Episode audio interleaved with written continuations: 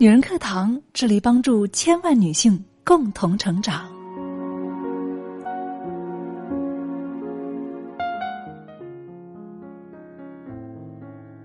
嗨，亲爱的朋友，你好吗？欢迎收听女人课堂，我是你的朋友清新。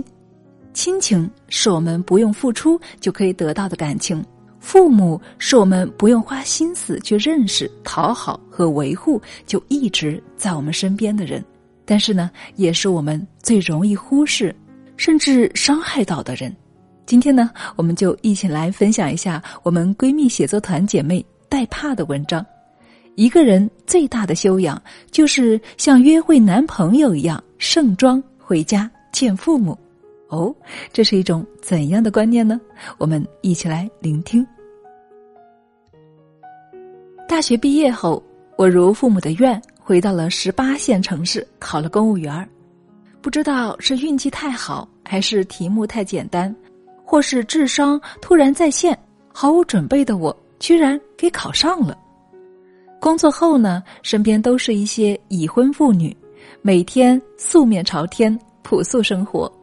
刚开始上班的时候，我还是会化一点淡妆，但是在这十八线的县城单位。即使淡妆，在这群朴素的阿姨面前，我也是花枝招展的。所以受环境影响，后来呢，我也变成了素面朝天、朴素示人了。和我同期的一个女同事也是一样，从化淡妆到不化妆，但是每次去出差前都要先回寝室换衣服、化妆、洗头发、喷香水。开始大家都以为。单身了二十六年的她，是为了找男朋友，开他玩笑说，在单位上素面朝天，出差就精致打扮，是不是本单位的看不上，要到其他单位去找男朋友啊？他听了之后微微一笑，嗨，在单位太忙，没时间化妆。但是你们也知道啊，我家就在出差单位不远，晚上肯定是要回家的。我不能够让我父母见到我眼袋增长、憔悴不堪啊，精神萎靡的样子，他会心疼的。重要的人要温柔对待，美好面对。对于父母来说，爱不是你给他们多少、买多少衣服、给多少钱，而是让他们见到最好的你。我以前回家的形象是一身的疲倦。像连续三天三夜耕了十亩田还没有吃草的牛一样，穿着灰不溜秋的黑色系，戴上对着电脑日渐发黄的脸和加班多出来的黑眼圈，沙发一躺，唉声叹气，开始抱怨工作多么的难做，人事多么的复杂，世道多么的艰辛。父母在我们面前分别唱白脸和红脸，老妈安慰说：“工作就是这样。”每行有每行的艰辛，父亲呢，则说这点打击都承受不了，这怎么生活啊？等等，我呢就在这半打击半安慰中度过了半年。有一次夜晚经过父母的房间，才知道他们两个都担心我，唱白脸的父亲担心的更加多，我才知道，原来我的随口一抱怨。竟给他们带来这么多的不眠夜。我想起了智利女诗人米斯特拉尔的诗：当他下地自由行走的时候，即使离我很远，抽打在他身上的风会撕裂我的皮肉，他的呼号会通过我的嗓子喊出，我的哭泣和我的微笑都以你的脸色为转移，我的孩子。抱怨对我来说只是一种无心之语，是工作之余的碎碎念。于他们而言，我的抱怨代表着我的情绪，代表着我吃了苦、受了委屈。这些苦和委屈是我平常生活的一阵微风，拂过我内心的湖，波澜不惊。但是这阵微风对他们而言。却是太平洋的蝴蝶扇动的，掠过他们内心的海，波涛汹涌。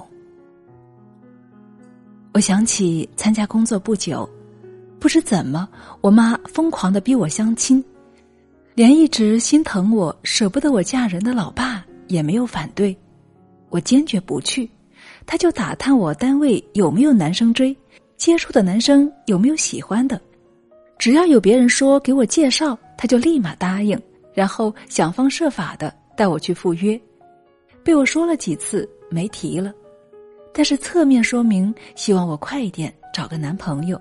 如今看来，他是觉得我照顾不好自己，希望自己有个人照顾吧。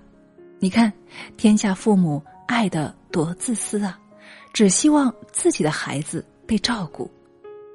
后来周末回家时，我把灰不溜秋的衣服换成了明亮的色系，把油腻的头发洗好吹顺，脸上画上得意的淡妆，回家。尽力的分享些有趣的事情，慢慢的，我母亲不再逼我相亲了。问他原因，他说逼也逼不了，这事儿看缘分了。但是最主要的是，当时叫你相亲的是看你工作累，觉得你照顾不好自己，想有人照顾你。而今你看你状态比较好，能够照顾好自己，有自己的爱好，我不用担心啊。你可以慢慢的找你的意中人了。我不必担心你找不到了，因为你这么优秀，你不会找不到的。哇，我没有想到，我仅仅是改变一点点形象，化一点淡妆，就给他那么大的信心了。所以，父母会根据你的状态来判断你的生活，为你欢喜，为你忧。我想起我的同事来了，在单位也是疯狂的备加班，但是回家都会特意的打扮。是不是也没有和父母抱怨过什么呢？他父母看到的他是妆容得宜、自信飞扬的，从而他父母只为他骄傲了。小周和我的同事一样，留给父母的只有骄傲和美好。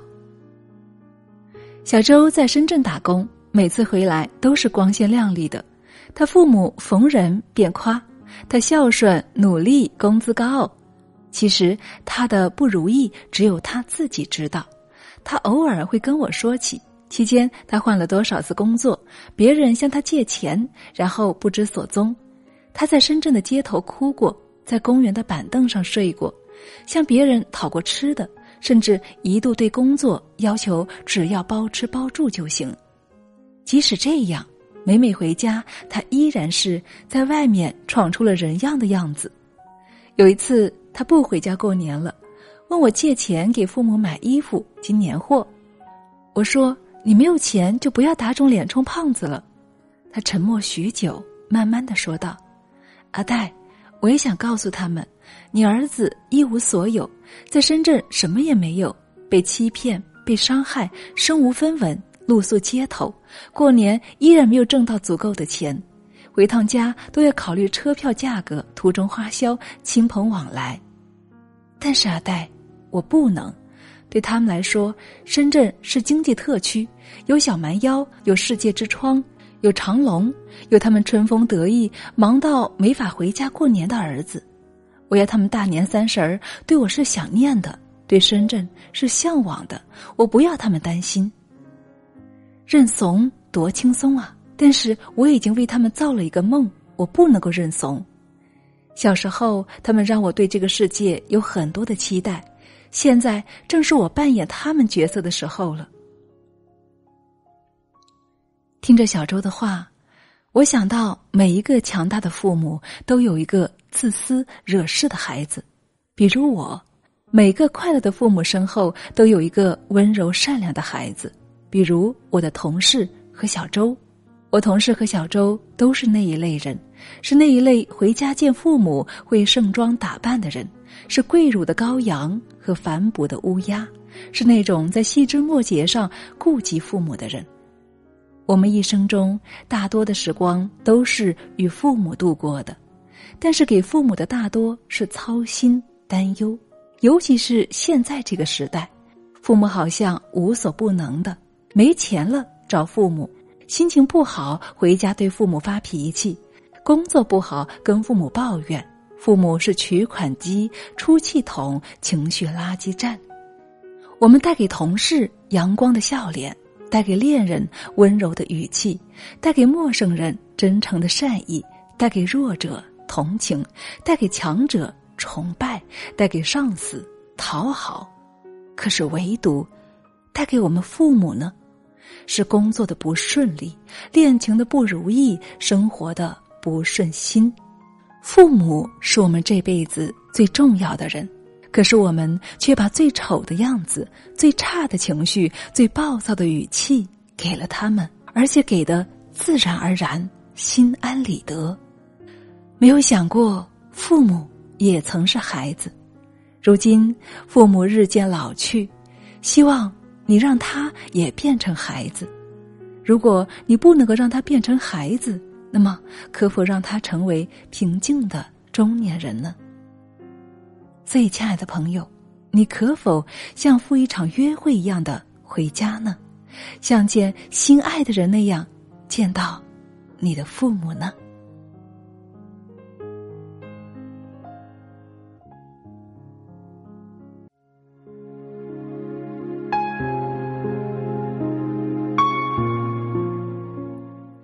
亲爱的姐妹们，我有一个梦想，就是通过女人课堂帮助千万女性学习和成长，从而也让姐妹们身后的千万个家庭获得幸福。